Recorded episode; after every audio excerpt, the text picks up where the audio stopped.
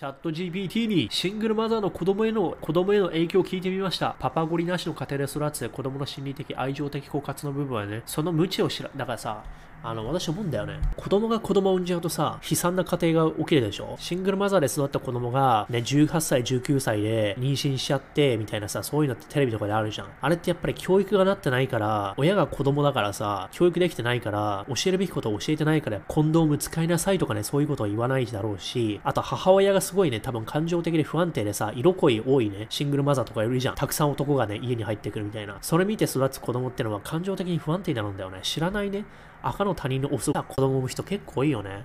うん。ただたださ、結婚のことも勉強せずに、法廷でどうなってるかとかね。だって離婚するときって弁護士は問うわけじゃん。ってことはさ、あなたが無知でも裁判所でどうなるかってのはさ、あなたは子供として扱われないわけよ。だからね、大人としては責任持ってね、そのリパーカッションって言うんだけどさ、行動に対するね、責任だよね。どういう結果が招き起こりうるのかってのを知った上で結婚しないといけないと思うんだよね。子供が生まれる場合に私はね、私としては教育のところは大事にしたいから、まあ、私は教育で成り上がったもんだからね。私はスラムドッグミリオネみたいな感じでさ、アンダードッグなのよ。下積み時代長くてさ、どん底から這い上がってきた経歴があるのよ、私は。ね、元社畜奴隷、高卒派遣で。だからこそ、教育ってのは世界で一番ね、リターンが高い。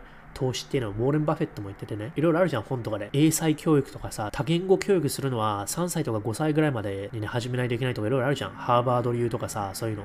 そういう本をマジで勉強しないと、私はね、ジュニア誕生前にやまないとね、私のジュニアたちにね、申し訳ないって思っちゃってるぐらい責任感強いから、やっぱり親としてさ、知識を身につけてからやんないと、その逆だよねってこと言いたいのよ。こういう部分の無知をね、無知であることすらも知らずに、ただたださ、しっぽりしてさ、精子が卵子にね、貫通して、それで子供生まれました、おぎゃーじゃねえんだよ、みたいなね。まあ、でもそれはさ、まあ多分ブルーピルの大半、大多数はそうなんだと思うんだけどね。それでも地球はうまくね、回ってるっちゃ回ってるんだけども、大人の事情だけでね、子供をね、誘拐してパパパパゴリから引き離して、さらにはね、教育だけはちゃっかりもらって、パパゴリと子供はね、月1回しか会わせないとか、そんなの悲しすぎるでしょ、子供からして。これなんて本当にさ、メスゴリ側だけじゃないけどね。でも大体メスゴリ側がさ、奪ってくわけよ。あの、アメリカの離婚って70%以上ね、あのメスゴリからね、切り出すんだって。それを切り出してね、引き離すってのもさ、子供からしたらかわいそうだよな。ということで、チャット GPT に聞いたんですよ。シングルマザーの家庭での世帯でのね、子供への影響。まず経済的にね、貧しくなるよねってことだね。塾行かすとかにもさ、だって結局さ、一人で働いて子育てするってさ、結構不可能だからね。